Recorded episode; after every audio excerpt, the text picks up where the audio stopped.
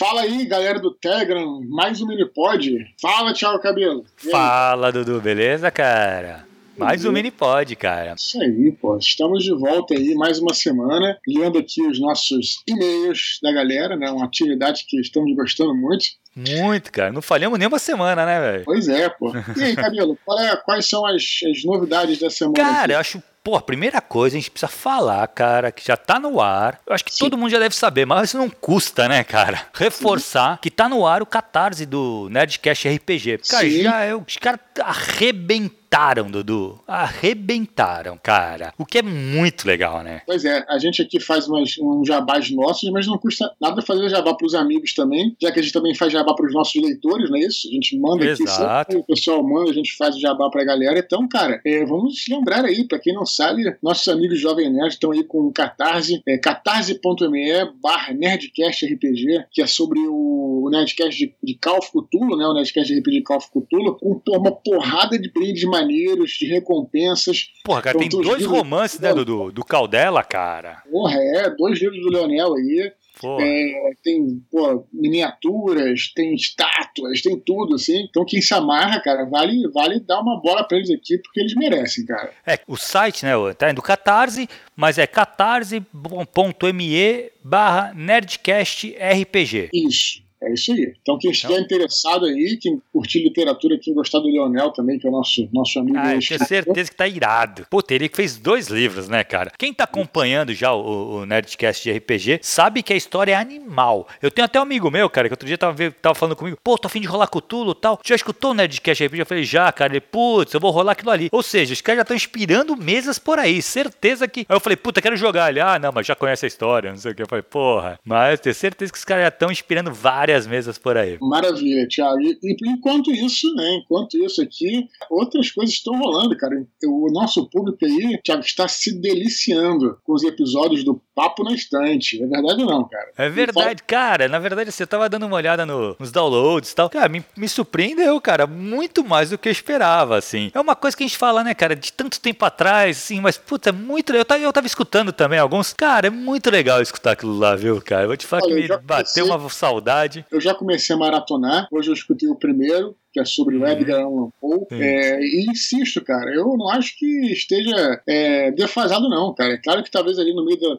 no meio da conversa você possa é, dar um anúncio antigo, coisa, mas, pô, mas o, conteúdo tá lá. Não, tá, é, Dudu, mas eu tava escutando, cara. Eu era, assim, lógico, eu sou muito autocrítico também, né? Mas assim, mas eu era muito cru no meu conhecimento literário na época ainda. Mas, Sim. assim, eu acho que tem um conteúdo legal mesmo, vale a pena, assim. Eu tô escutando, eu tô gostando também do que eu tô escutando. Os outros participantes são muito bons sempre. Então, cara, mas assim, eu, eu percebo que eu era muito imaturo ainda, é, normal, de conhecimento. São 11 anos, né, Tiago? Exato, exato. É normal. Que mais de recado?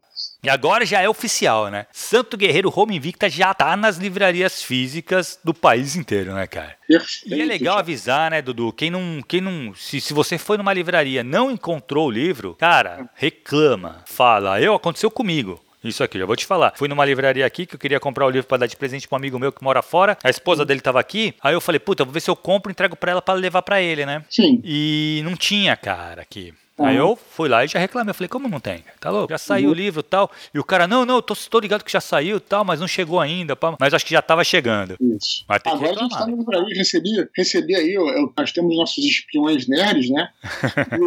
Rafael Albuquerque, que aliás é figurinha carimbada aqui nos nossos mini-pods, ele mandou uma foto lá da livraria Leitura de Campinas. Ele mora lá em Campinas, ele hum. mandou a foto lá, e aí ele com uma pilha de livros lá. Maneiro, né? Eu ah, acho legal. legal, é, legal. legal também e tal. O nosso querido Rafael Albuquerque, então ele fez essa denúncia do bem aí de que já chegou. já chegou lá. Onde que está chegando, inclusive, nas cidades do interior, Thiago. Sim, sim, então, já, deve, já deve estar tá chegando tudo. E reclamem, é importante, cara. Se não tiver, você falar que não tem. Você falar pro lojista, oh, vem cá, por que, que não tem o livro do, do Eduardo aqui? O Santo Guerreiro Home Invicta. Beleza? Cara, e fala também pra galera continuar divulgando o canal, né, cara? Repassando os áudios para pros amigos. O link, cara, não tem erro. t.me barra Eduardo Spor. Passa, repassa o link nos, nas tuas redes sociais. Encaminha o áudio para algum amigo teu, algum áudio que tu achou interessante, encaminha para algum amigo teu. Sabe, é, é, importante que a gente vai fazer o, o canal crescer. Tá crescendo, mas a gente quer ele maior, cara. Maior. Tem tanta coisa maneira, áudio maneiro. É, nessa semana, no começo da semana, eu entrevistei um amigo meu, é o, o escritor Pablo Amaral, Pablo Amaral Rebelo,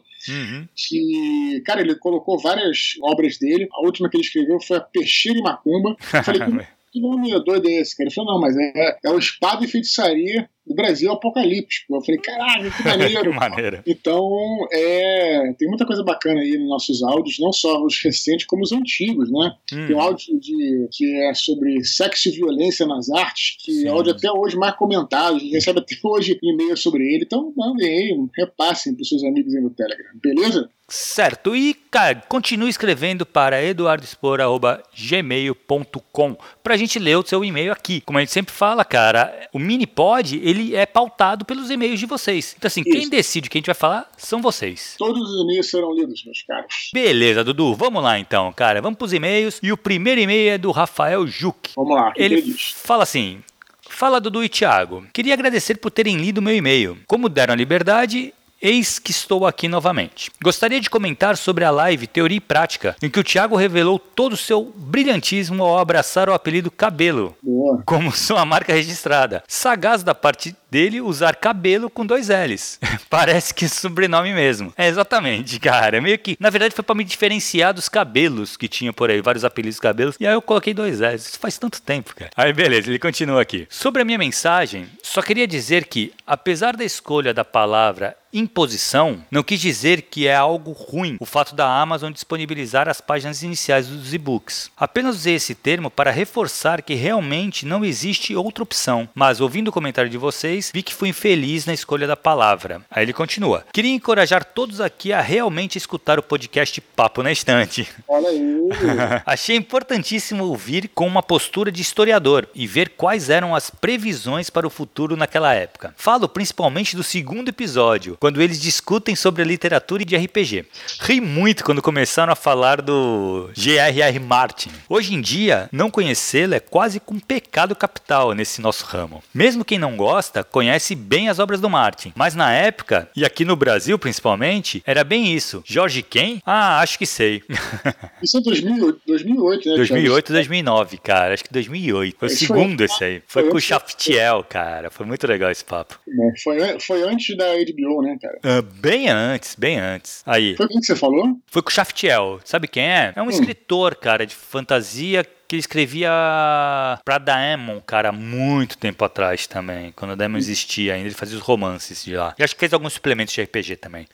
Aí continua aqui o Rafael. Antes que este e-mail se alongue muito, trago uma questão sobre RPG. Tenho uma grande dificuldade e gostaria de comentassem sobre ela. Como lidar quando os atributos dos personagens superam os dos jogadores? Força, destreza e constituição são tranquilos, mas carisma e a inteligência, ou mesmo a sabedoria. Para finalizar, trago uma dica com uma pergunta que me assombra. Recomendo a leitura da série de livros do Con Yugney. Eu não sei como é que fala o nome desse cara, mas acho que é isso. Sobre Roma. Chama-se O Imperador. É um romance histórico contando toda a jornada de Júlio César. E a pergunta é: vocês acham interessante, durante o processo de escrita, ler escritores que trabalham o mesmo tema? Ou acho que isso pode gerar influências na sua escrita? Influências estas que, talvez, prefiram evitar para não se distanciar da sua autenticidade. É isso. Eduardo, parabéns pela live de 3 de dezembro. Foi muito interessante e conseguiu realmente trazer uma atmosfera de bate-papo. Por um momento esqueci que estávamos todos em isolamento e me vi numa grande sala conversando com um grande escritor, Rafael Juck. E aí, Dudu, vamos, vamos separar o e-mail dele, né, cara? Eu acho que o negócio que ele falou do Jorge Martin foi o que a gente falou, né, cara? 2008, 2009, faz muito tempo, não se pensava em traduzir o Martin. Fazia muito tempo que ele tinha escrito. Né? Foi antes da série, isso. Foi, foi, foi bem antes. Então, e quando não se pensava em traduzir ele uhum. aqui, assim, tanto é que ele já tinha lançado, já estava no terceiro ou quarto livro na época e nada de se traduzir. Aí eu falei, porra, cara. Aí quando anunciaram, eu falei, agora vai. E foi mesmo, né? Sim.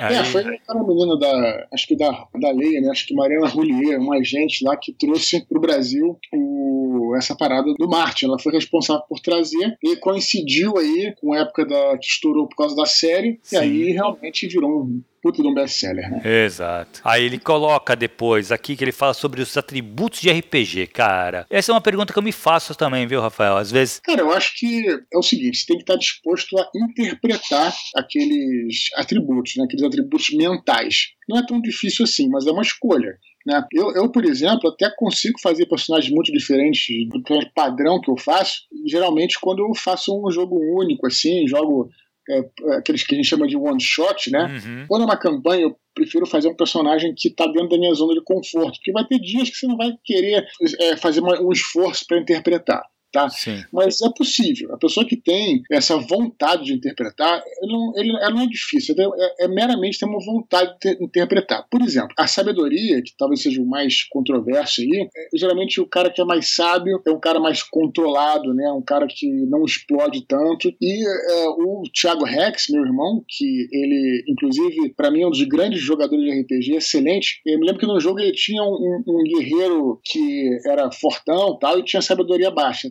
era malvado, guerreiro Evil, e tinha sabedoria baixa. E ele era muito explosivo, né? Qualquer coisa que ele uhum. fizesse, ele ia pra porrada, brigava, tal, etc. Num outro jogo, ele também tinha um guerreiro, Evil, também era a mesma coisa, era, malva era maligno e também era um guerreiro, tal, fortão, aquele padrão que ele gosta, mas com a sabedoria alta. E aí como é que ele interpretava? Era um cara muito mais frio e calculista. Era tão mal quanto o outro, mas aí como ele tinha sabedoria alta, ele interpretava um personagem frio e calculista, né? Uhum. Então, dá para fazer, é só você tentar entender o que são os atributos e ter paciência para aquilo. É, inteligência é a mesma coisa. Inteligência é até interessante porque no AD&D, né, que acho que é um jogo excelente, que é a segunda edição do Dungeons Dragons, eu já até falei isso em alguns podcasts, o legal do, do AD&D é que a literatura né, do livro, quer dizer, ele, ela explica muita coisa de como você deve interpretar aquilo. Depois, embora eu goste da terceira edição da quinta, é, ficou muita coisa focada em regra. O AD&D ele trazia é, dicas de como é que você visualizava aquilo.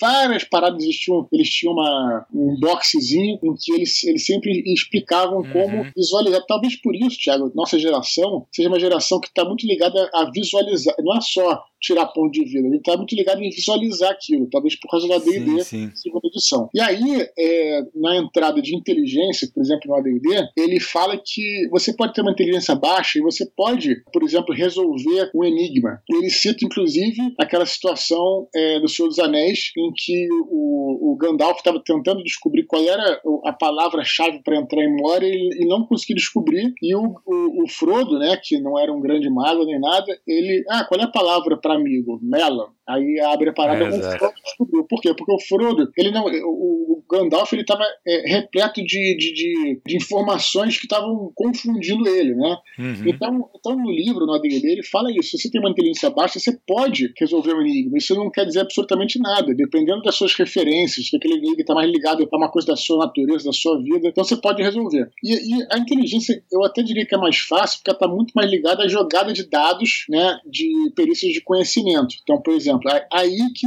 entra a interpretação. Porque se você tem, por exemplo, no Dungeons Dragons tem uma perícia chamada arcana, o arcanismo, o ocultismo, dependendo uhum. da versão, que você, por exemplo, aquilo sabe é, sobre monstros, como é que funciona, por exemplo, um, um dragão, né? Como é que você lida com isso, já estudou aquela coisa mais oculta. Aí você tem que interpretar. Se você é um personagem que não tem aquela perícia, você não vai saber. E se você é um cara que tem aquela perícia, sim, você pode saber. Então é uma questão de interpretação, cara. Não é difícil, mas você tem que entender o que significam os atributos e fazer esse esforço de interpretação. Se você não quer fazer, faça como eu. Escolha personagens que têm mais a ver, não a ver com você, mas dentro da sua zona de conforto. Eu só jogo com, com fighter, com guerreiro, com máximo com Paladino, mas apesar de eu ter jogado com Paladino algumas vezes, eu, eu sou mais de, de guerreiro, de ranger, sabe? Uhum. Pessoas assim, mais que não tem nem inteligência muito alta, né? Que seja uma coisa média, né? Então esse é o meu jeito de fazer. E eu diria que é isso. Eu acho que não é difícil. É, não, é verdade. Pensando por aí, eu acho que realmente resolve bem mesmo, Dudu. Beleza, e outra coisa que ele fala é da série do Roma, sobre Roma, o Imperador. Ele pergunta aqui se, se é um problema quando você está escrevendo sobre um assunto, por exemplo, como sobre Roma, ler outros autores. Ele levanta a questão se isso pode é, prejudicar a autenticidade. Eu, eu digo que não,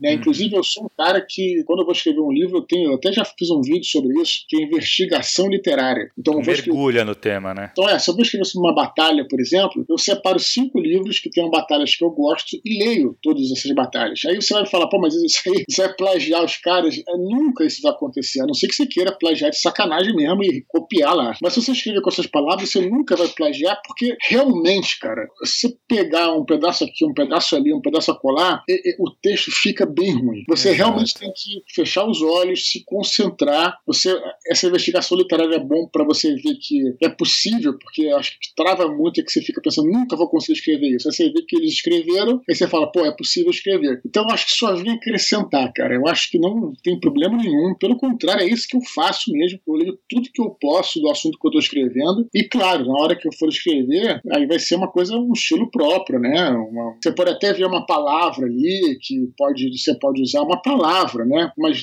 logicamente a construção da frase vai ser diferente, né? Então eu, eu pelo menos eu penso assim.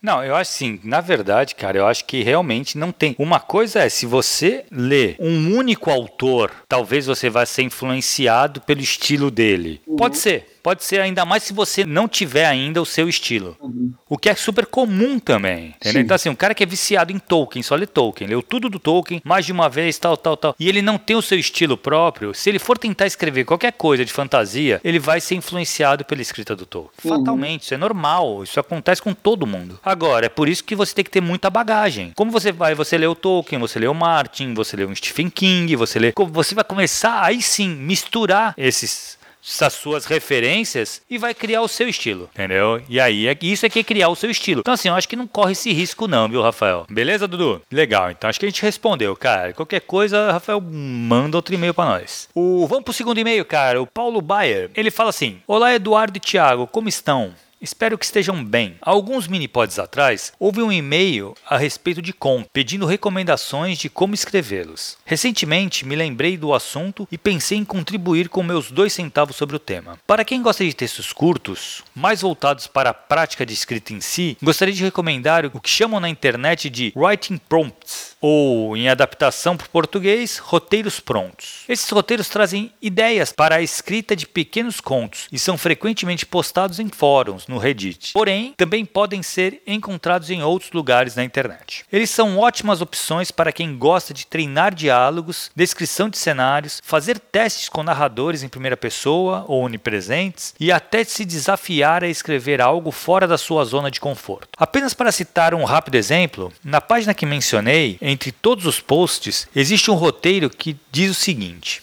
abre aspas.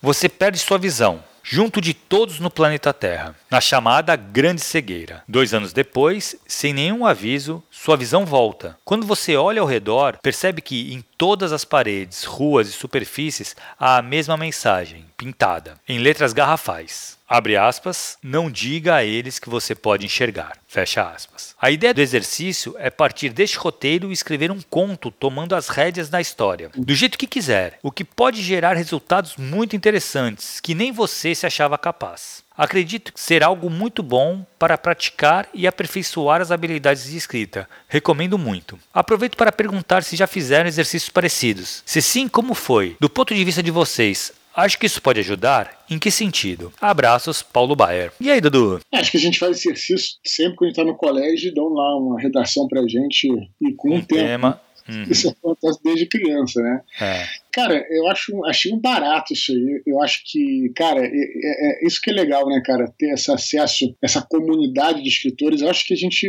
poder trocar experiências, ela sempre, sempre é uma coisa que acrescenta, cara. Muito legal mesmo. E eu acho que uma bela de uma dica aí. É, da minha parte, assim, cara, eu sempre tinha ideias, né? Então, assim, eu acabava que eu sempre tinha ideias para escrever que ideias que não faltam, felizmente, então sempre eu acabava escrevendo alguma coisa que eu queria. Então não sei se eu não, eu não lembro ter entrado numa, numa dessas empreitadas aí, mas parece uma boa ideia. Agora, quando mais novo, né, nossas redações do colégio que nos levam a fazer isso aí. Eu acho que bem legal essa dica do, do Paulo Baier aí. Cara, eu acho, eu acho desafiador. Eu acho que realmente uma, eu gostei muito dessa, dessa, desse enunciado que ele colocou aí. Eu achei bem interessante. Cara, e assim, você escrever bem tem duas coisas muito importantes: ler muito e escrever muito. Então, assim, eu acho que todo tipo de escrita vai te ajudar a escrever melhor. O desafio de você escrever alguma coisa fora da tua zona de conforto, aí eu já acho que pode ser uma coisa boa, mas pode ser meio traumática também. Então, assim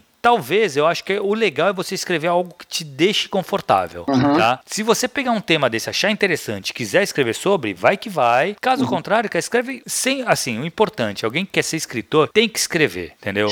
Pega uma ideia, pô, desenvolve um conto. Pode ser, não, é, uhum. não pensa que vai publicar nada, mas desenvolve o conto que é para você. Muita gente, muitos autores fazem é, contos com os personagens. Então ele cria um personagem, ele faz um conto. Vai ser o personagem do romance dele. Só que ele faz um conto desse personagem que ele nem vai publicar, só vai ficar com ele mas uhum. ele já tá treinando a personalidade desse personagem, ele já tá criando esse personagem para jogar ele no, no seu livro. O legal dessa parada do roteiros prontos aí, você poder publicar no próprio fórum, é que cria assim uma curiosidade mesmo qual é a, a, direção que essa pessoa tomou, né? Se tem 20 contos, que, qual é a direção que cada um tomou. Exato, isso é que deve ser legal. Eu ficaria curioso realmente para. É. Então, vai, então vai criando a comunidade, isso que é legal. Né? Então... E é importantíssimo, né, cara? Você, uma outra coisa que é legal é você fazer parte de uma comunidade de escritores também, né? Sim. Isso é sempre muito bom. Com certeza. Muito legal o teu e-mail, Paulo Baer. Excelente. Bela dica, cara. Bela dica. Vamos lá, então. Último e-mail de hoje do Thiago Schelles. Também já de novo. de novo aqui com a gente. Ele fala o seguinte: fala Dungeon Masters. Beleza? Aí, estou finalmente em terra. Três comentários rápidos. Vou tentar, prometo. Minha esposa fica me zoando que virei tiete de vocês. Tô ferrado.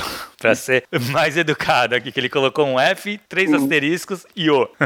Aí. Primeiro, é, sobre o podcast do cabelo, Papo na Estante, vocês falaram tanto da edição, colocaram tantas ressalvas que era amador, isso e aquilo, para relevar e se concentrar no conteúdo, etc. Pô, fui ouvir cheio de comiseração, mas, pô, a parada estava bem feita, cara. Fiquei me sentindo um merda. Se aquele podcast é o que vocês chamam de mal editado, amador, etc., imagino que vocês consideram ruim. Até desestimula a gente.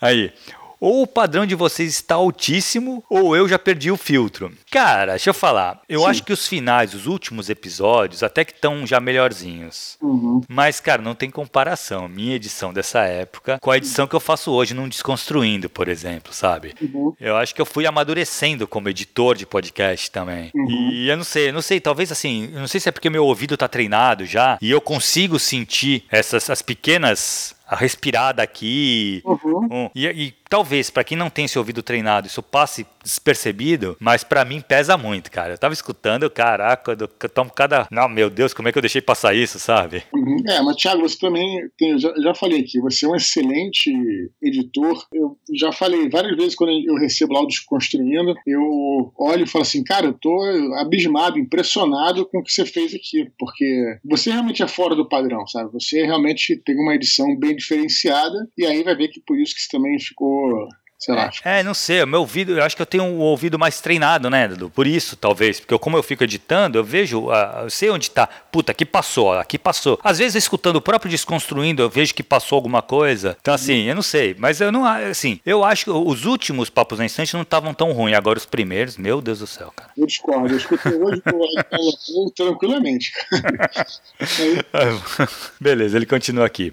RPG, alguma vez vocês já usaram Forgotten Realms Interactive Atlas. Eu acho esse programa sensacional, apesar de antiquíssimo. Ele é muito bem feito para a época, melhor que o Google Earth. Cara, eu nem sabia que existia isso. Cara, eu também não. É, depois eu fui ver. É um programa que traça as distâncias, né? Interessante, assim, ele traça as distâncias, você coloca o cursor numa cidade, depois coloca o cursor na outra, ele traça uma distância, uma coisa bem simples, assim. Acho interessante, mas para quem mais para quem joga Forgotten Realms. Forgotten, né? é. Eu não, cara, eu joguei uma campanha Forgotten com um amigo meu há muito tempo atrás. Eu não é que eu não seja fã do cenário, não. Eu até acho o cenário interessante. Mas a minha galera não é muito do Forgotten, não, cara. É, eu também não sou um grande fã assim, não. Prefiro Dragonlance, né? Outros cenários. Uhum. Mas Forgotten Realms tem uma. Mas é, é, maneiro, assim. Tem uma legião de fãs, assim. Eu já uhum. joguei, inclusive já mestrei no cenário, é maneiro, é legal, sem sombra de dúvida. Só que eu só prefiro Dragonlance. A gente tá fez, até fica aqui o Jabá. Fizemos um desconstruindo sobre mundos de campanha do Dungeons Verdade. Excelente programa, foi muito maneiro. Foi muito maneiro mesmo. Carlos Voltor, Leonel é.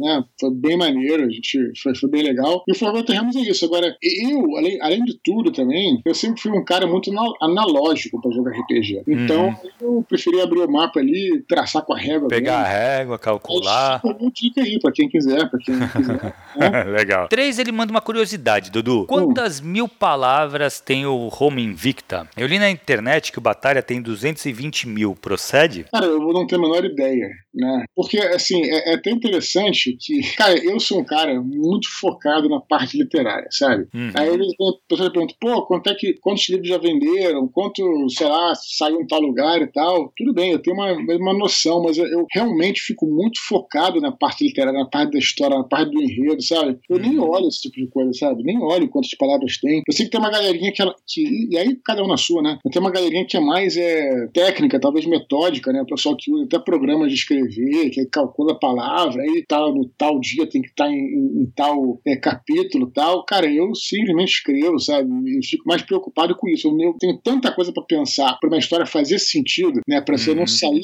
Isso é minha preocupação quando escrevo a história, é não sair da. Porque até a gente estava falando, eu não lembro se a gente chegou a falar aqui, Thiago, tem muito, é, tem muito livro, né? Não assim, tipo, é, do mundo inteiro, não estou falando de brasileiro, não, mas estou falando de livro em geral, que começa muito bem, uhum. e lá pelo meio, né, a pessoa se perde, sabe? Porque talvez não planejou, talvez não esteja tão concentrado. Não estou criticando, não, nem falando sobre ninguém específico, mas eu, eu sou paranoico com isso, sabe? De você tudo ali fazer sentido, tudo ali tem um porquê. Uhum. Então eu nem paro por essas coisas. Cara. É, é que na verdade isso é a crise do segundo ato, né, cara? Essa parte aí, esse meio, quando chega no miolo do livro ali, é a parte mais difícil de se escrever mesmo, cara. Isso. De é. se montar a história. Então é a parte onde a galera se perde. Isso é muito é, comum.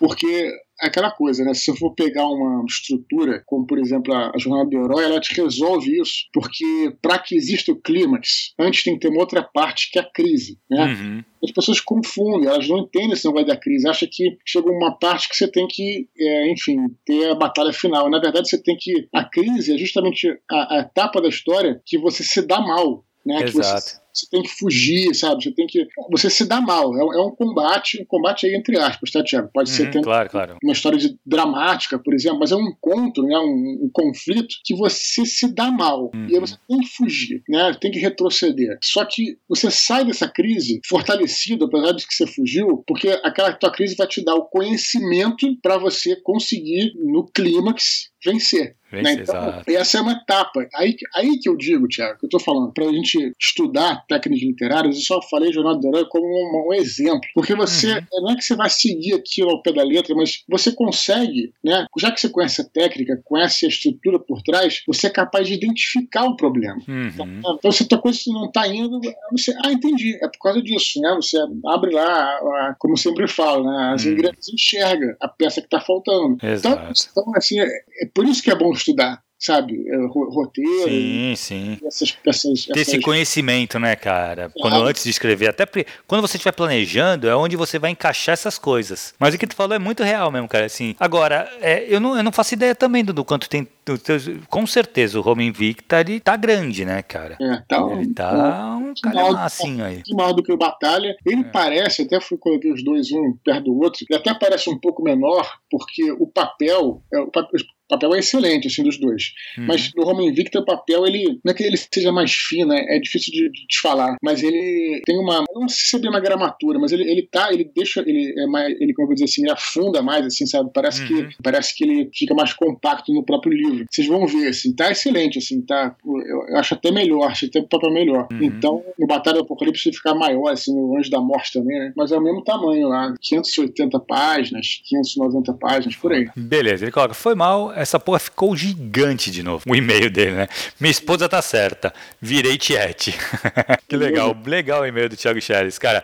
É, cara, é, assim, são é, essas dúvidas, esse negócio do quantas mil palavras tal. Eu acho que a galera tem isso uhum. pelo exatamente para isso, sabe? Para saber, putz, quanto que um, um, romance tem que ter tal. Cara, assim, eu acho que o, o que o Eduardo falou é muito coerente, cara pensa na tua história. Aí, às vezes, se a tua história ficou muito curta, talvez ela sirva para uma novela. Aí eu entendo que o mercado de novela no Brasil ele é muito fechado, né, cara? Dificilmente você vê alguém publicando novela. Então, assim, aí cabe você tentar estender um pouco mais, ou reduzir um pouco mais para entrar como conto. Mas aí é uma coisa que é uma estrutura, uma coisa que você vai ter que pensar. Mas acho que a princípio não é uma preocupação não tem que ser a quantidade de palavras, não. Pois é. Beleza, Thiago. Vamos para nossas curtas. Nossas curtinhas, cara. O Rafael Juco está de volta aqui agora numa curtinha. Ele pergunta o que achamos da discussão travessão versus aspas. Ele reparou que em Santo Guerreiro Roma Invicta usa travessões e gostaria de saber qual é a origem das, das aspas e dos travessões para marcar discurso direto. Então, Dudu. Essa é uma pergunta que eu te fazia porque você é um teórico da parada, né? É. Eu não tenho a menor ideia de onde vem isso, cara. então, cara, na verdade, cara, isso aí é exatamente o que ele colocou aqui. Tanto as aspas quanto os travessões são sinais gráficos para identificar, para marcar o discurso direto, tá? Uhum. Eles não são nem necessários. Com a invenção do computador e tudo mais, tem autor já usando o itálico para fazer essa marcação. Tem autores que nem essa marcação dá. Um exemplo uhum. é o uhum. Saramago. Saramago, ele entra entra no discurso direto e tu tem que acompanhar ele, cara. Sim. Uhum. Só que é, isso chega a ser o estilo dele, né? Então, Sim. assim. O que é muito legal, por sinal, e, e lendo Saramago, você vai pegando esse, essa sacada dele, você sabe quando ele entrou no discurso direto, quando não, entendeu? Agora, a marcação, ela é indiferente, cara. Você pode usar tanto uma quanto a outra, é apenas para marcar o discurso direto. Você pode usar as aspas, as pessoas usam. Na verdade, assim, se for ver em inglês, existe livros que eu li em inglês, todos foram com aspas. Uhum. É só uma marcação mesmo. E as aspas, elas podem ser tanto as aspas é, que a gente está acostumado, né? Aqueles dois tracinhos em cima, como uhum. pode ser aqueles também vertical, sabe? Aquele que parece sinal de maior e menor, sabe? Que sim, vem dois. Então, pode ser esse também para fazer essa marcação. Na verdade é o seguinte, é só uma marcação gráfica para você indicar que você passou do discurso indireto para o discurso direto. É, entendeu? eu particularmente uso travessão, primeiro porque eu estou acostumado com isso, acho que é um padrão uhum. brasileiro, né? É. E eu acho bem mais organizado, na minha opinião, mas é uma opinião pura, pura e simplesmente uma opinião pessoal, né? Eu acho mais organizado, né? Você usa travessão porque você também lidera a aspa para outra coisa. Né? Exato, você... pensamento. Porque assim, é. Existem outras coisas que você pode usar, outros sinais gráficos. Sim. O pensamento, muita gente usa travessão para o discurso direto e itálico para pensamento. Isso, é. Você eu, pode usar aspas para pensamento. Eu particularmente não gosto de itálico, eu gosto de itálico só para alguma. Esse é pessoal, tá? É, é. Rafael e Thiago aí. Porque o itálico, eu gosto do itálico apenas para marcar uma palavra ou outra, para dar um destaque, né? Quando Sim. você pode usar o itálico? Quando eu vejo, por exemplo, um prólogo todo em itálico, é engraçado, cara, o itálico me dá preguiça de ler. É, sabe? Tipo, pessoalmente para mim, entendeu? Eu prefiro que seja o. Mas isso é uma questão pessoal, né, cara? Então... Sim, sim, sim. É, na verdade, assim, tá vendo uma coisa que você falou agora que é verdade. Se você usa uma palavra estrangeira no teu texto, você vai ter que, você vai ter que isso, grafar ela também, né? É, ou seja, você ou, provavelmente pode colocar em itálico ou entre aspas, itálico mas. Mesmo, é. é. é. Entendeu? Então, assim, se você for usar uma palavra estrangeira no seu texto, você pode separar o itálico para isso. Sim. É, interessante. É, essas marcações gráficas, elas são basicamente para indicar uma, uma situação, entendeu? Ou é um discurso direto, ou é um pensamento, ou é uma, um estrangeirismo aí. Só uma coisa, eu acho que, que vale a pena também seguir o padrão né, uhum. daquele país, daquele lugar, porque assim, é, não tentem muito contra a maré, porque né, contra a correnteza, digamos, porque às vezes pode gerar uma rejeição, entende? Desnecessária, é, né? Tem uma série de livros que, que eu tentei ler, cara. É, tem, nem vou falar o nome para não queimar os livros, mas não, não, é ninguém brasileiro, não, de qualquer maneira. que, cara, eu fui empolgado, inclusive comprei a série inteira tal, achei maneiro tal, né? Acompanhava. Uma, era uma, é uma, é de uma série de televisão, pra, vocês, pra ficar mais, mais fechado aí. Aí eu comecei a ler, cara, só que no livro ele usava um tempo verbal próprio de roteiro, que é aquele tempo do presente. Puta, sei. Sabe? Tipo assim, em vez de chegar assim, por exemplo, sei lá, o, o cavaleiro então puxou a sua espada. Lá, o cavaleiro puxa a sua espada, sabe? E, cara, uhum. pra mim aquilo ali é, não consegui ler, cara. De repente, de repente era excelente o livro, entendeu? Não tô falando uhum. que não é, uhum. mas não consegui, sabe? Por questões. Tudo bem, culpa é minha. Você tá entendendo? Não, então, Dudu, eu não sei se a culpa é tua, cara. Eu tenho um problemaço com presente também. E a primeira pessoa no presente, aí caralho. Mas você concorda que é uma questão de, de costume, né, cara? Não, é de estilo, exato, exato, exato. É uma questão de costume. Talvez. É, é que eu não sei, cara. Eu tenho essa. É, eu acho muito difícil. Não, já li, já li coisas legais nesse, uhum. nesse formato, sabe? No, no mesmo primeira pessoa no presente. Mas, cara, mas me dá uma preguiça. Pois é, então. Então não tente inventar muito. É isso que eu queria dizer.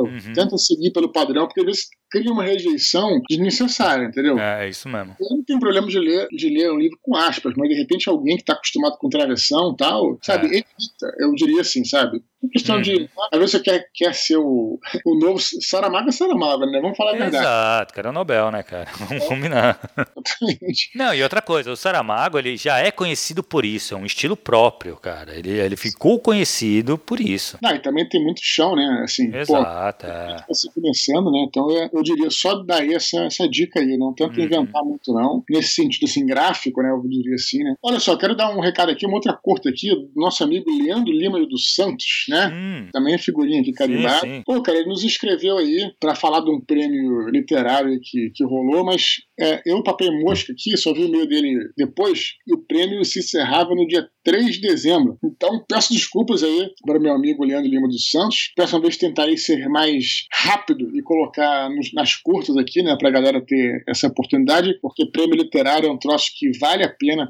vale a pena uhum. né, contar e tal. Que quero aproveitar e mandar um recado aqui pro Leandro Lima dos Santos. Ele me presenteou, meu camarada, com a HQ do Câmaras 3000. Eu vi, cara. Tu postou até, né? Pois é, cara. Presente dele aí. Que legal. Até agora, o meu melhor presente de Natal. Já estou lendo, já estou quase na metade. é uma edição muito bonita, muito legal lá da, da Panini, né? E, cara, vale a pena, assim. É, é engraçado porque é uma HQ realmente que tem uma premissa pouco surreal, né, cara? Que é uhum. uma, tem uma invasão alienígena e aí os Cavaleiros da Tava Redonda voltam para defender a Inglaterra, porque né, quando a Inglaterra, na lenda, quando a Inglaterra voltar a, a, a ter uma ameaça, a espada, né, a escada vai voltar os Cavaleiros. Então, vai ter uma invasão alienígena. É uma premissa, assim, até um pouco, sei lá, um Maluca, né? É, mas é uma coisa, assim, de super-herói, né? Embora Sim. não tenha nenhum super-herói da DC, é da DC, não tem nenhum super-herói da DC, mas, assim, é essa, esse clima de uma, uma história de super-herói, né? Vamos sim, assim. sim, sim, sim. É, aquela coisa que mistura magia com tecnologia, aquela coisa assim, né? Mas a história é muito boa, cara. O desenvolvimento é excelente, realmente. E acho que com ela eu acabo fechando todos os clássicos. Eu já li todos os clássicos de história em quadrinhos. Ah, que legal. O Watchman, Piada Mortal, é, O Cavaleiro das Trevas, né? Tem esses, tem esses sim, clássicos. Sim, sim, sim. Clássicos aí, 300, né? Esses mega clássicos aí. E acho que era essa última que faltava aí pra eu ler. E aí, que legal. lendo Câmera 3000. Muito bom. Irado, irado. Beleza? Beleza, Dudu. Pra encerrar, cara, tem live essa semana? É, rapaz, nunca falha, né? Então, todo Hoje, né, na quinta-feira, para variar um pouquinho, né, que a gente já está usando muito o YouTube, vou fazer uma live no Instagram às 19 horas, 7 hum. horas da noite, né? Um pouquinho mais cedo aí no Instagram. O nosso querido amigo Shimu, Carlos Shimu. E, pô, e se eu vou fazer uma live com o Shimu, obviamente nós vamos falar de RPG, né? Eu fiz uma live no YouTube que eu falei sobre cenários históricos lá com o Thiago Rex, né, meu irmão, uhum. fazer personagens históricos e tal. E agora nós vamos falar sobre como construir estes cenários, mais focado em Roma, né? E, pô, o Shimu, pra quem não sabe, ele era pô, o mestre da parada, né? Sim. E além disso, ele é especializado em adaptação de cenário. Volta e meia ele faz uma adaptação lá, ele faz um, um jogo sobre Thundercats, né? Ah, é verdade. Ou então um jogo de Cavaleiros do Zodíaco. Aí ele, ele, ele entende, pega um sistema que ele entende e adapta e tal. Então eu vou, vou colocá-lo contra a parede. Já falei que essa missão dele, Shimu, olha só, vamos falar sobre Roma Antiga. Como é, como é que a gente vai criar um cenário na Roma Antiga? Então esse vai ser o nosso papo de hoje. Como é que a gente vai fazer? Quais são as melhores classes? Como é que ele lida, lida com a magia, né? A gente vai fa falar hoje sobre Roma Antiga e sobre RPG pela visão, antes era a visão do jogador do Thiago, agora é a visão do mestre. Nosso Irado. Querido. Então, hoje, no Instagram, galera, no Instagram, que vocês sabem, né, que é do, do Expor, hoje uma live às 7 da noite, né, diferente o horário, porque geralmente é 8 e meia, às vezes é 7 da noite, com o Shimu. Fiquem ligados aí pra gente poder, né, conversar e vamos falar de RPG lá. Que legal. Se liga, Dudu, e amanhã tem surpresa, né, cara? Ah, sim, amanhã talvez tenha uma. Vamos deixar no ar aí. rolar, fiquem ligados aí no... na internet. boa, boa.